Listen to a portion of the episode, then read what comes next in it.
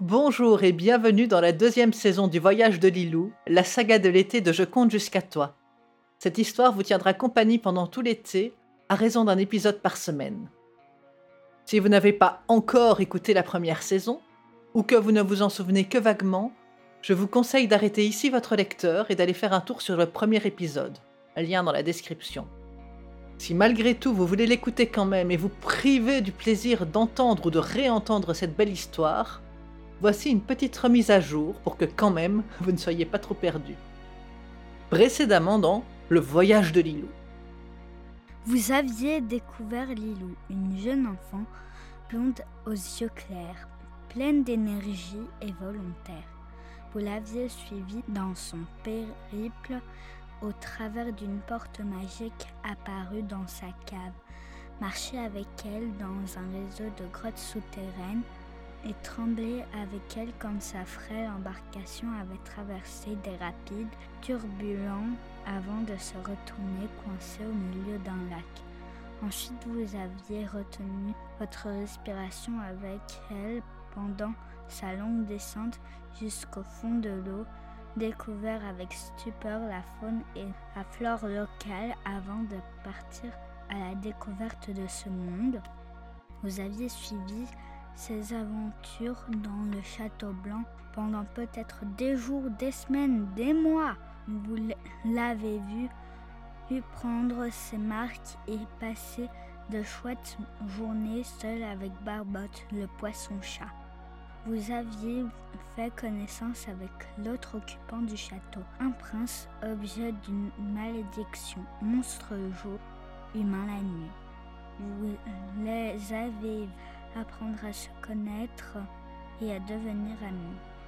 Vous avez assisté impuissant au déchaînement de la malédiction au retour de Lilou chez elle avec Barbotte et sa lente amnésie à propos de ses aventures dans cet autre monde. Et pour achever cette première saison, vous aviez laissé le prince transporter dans un monde mystérieux doté de deux lunes et sur lequel veille Mojane, une mystérieuse jeune femme dont les intentions ne sont pas claires. Impuissant, vous avez vu l'amnésie fondre sur le jeune homme qui, dans un ultime sursaut, envoie un dernier message à la jeune Lilou. Place maintenant à la suite de l'histoire.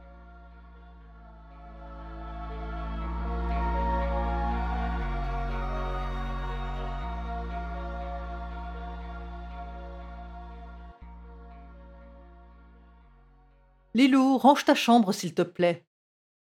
La grande fille de presque 16 ans, maintenant couchée sur son lit, relève la tête du manga qu'elle était en train de lire. Ses yeux bleus se lèvent vers le ciel. Dans ses cheveux clairs, des mèches roses, vertes et bleues dansent pendant qu'elle secoue la tête en soupirant. Lilou, je ne plaisante pas. Si ta chambre n'est pas rangée ce soir, je passe avec un sac poubelle. Lilou regarde autour d'elle. C'est pas si en désordre que ça. Bon, d'accord, il y a des vêtements partout, des piles de livres qui s'écroulent et une impossibilité de mettre un pied devant l'autre sans risquer de tomber à tout moment. Mais son lit est propre.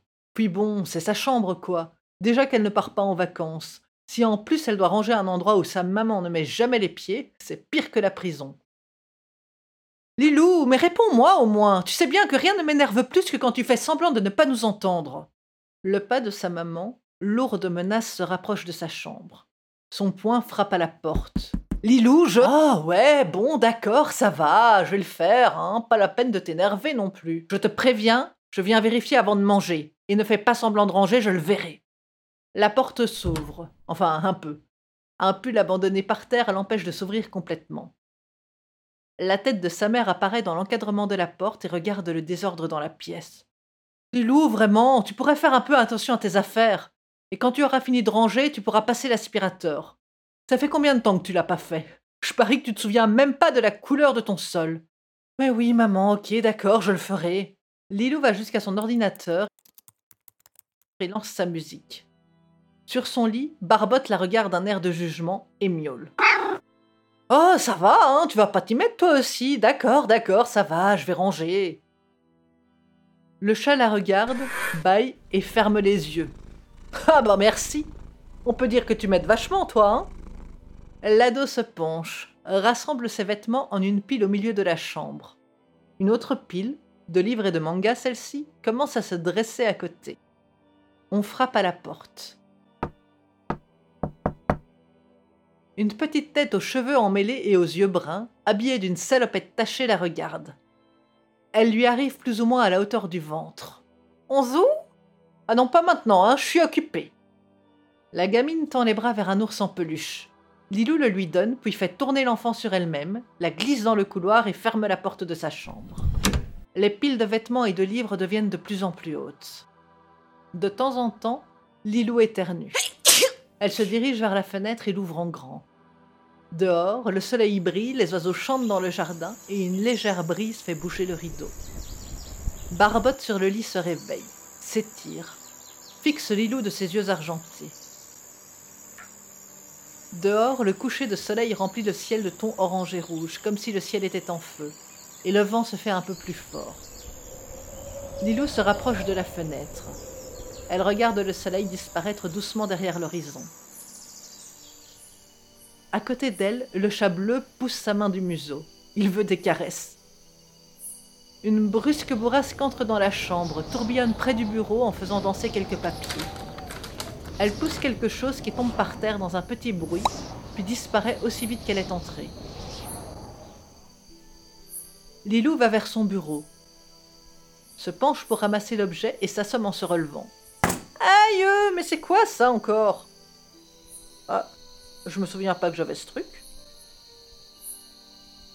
Dans sa main se trouve une petite boîte en bois flotté et nacre, avec un ruban vert sombre tout autour. Barbotte se rapproche d'elle, miaule tout en poussant sa main. Elle rigole. Mais qu'est-ce que tu me veux enfin? Tu vois bien que je suis en train de ranger. Elle pose la boîte sur son bureau et continue son rangement. Sa maman passe la tête par la porte. J'espère que tu as bien avancé parce que c'est le moment de manger. Oui, oui, et puis ça tombe bien hein, parce que j'avais vraiment faim. Elle suit sa maman vers la cuisine. Sur le lit, Barbotte pousse un profond soupir. Quand elle remonte et se prépare pour aller au lit, sa maman passe lui dire bonsoir et voit le petit coffret posé sur son bureau. Elle regarde sa fille avec un petit sourire. C'est ton amoureux qui t'a offert cette boîte? Enfin, maman, de quoi tu parles? Quelle boîte d'abord? Ah, celle-là? Je sais même pas d'où elle vient. Hein. Arrête de te moquer de moi. Oh bah si on peut même plus plaisanter, hein. Allez, bonne nuit ma chérie. Bonne nuit maman. Couchée dans son lit, Lilou manipule la petite boîte, essayant de se rappeler d'où elle vient. Mais aucun souvenir ne lui revient. Barbotte, couchée à côté d'elle, tente d'attraper le tissu du nœud avec sa patte. Lilou rigole. Barbotte parvient à accrocher le ruban avec sa griffe et commence à tirer dessus. Mais qu'est-ce que tu fais? Allez, ça suffit, arrête, tu vas l'abîmer. Quoi Quoi Mais qu'est-ce que tu veux? Barbotte pousse sur la main de Lilou et sur le ruban. Quoi Tu veux que je l'ouvre? Bon, d'accord, si tu veux. Mais après, tu arrêtes de m'embêter, hein J'aimerais bien dormir. Dehors, la lune est pleine et une chouette lance son cri dans la nuit. Lilou défait doucement le ruban de velours vert et pousse sur la serrure du petit coffre. Un petit clic se fait entendre. Doucement, elle l'ouvre. D'abord, il ne se passe rien.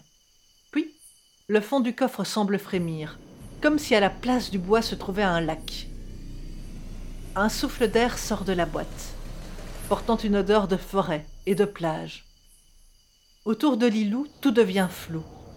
Barbotte miaule et se jette sur sa maîtresse. Mais, mais, mais qu'est-ce que?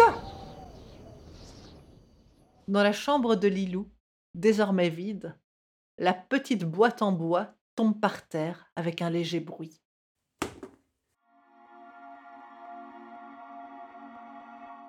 Si vous avez aimé cette histoire, n'hésitez pas à la partager, à commenter ou à en parler autour de vous.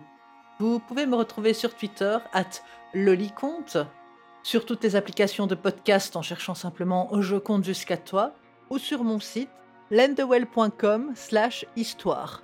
Merci beaucoup et à bientôt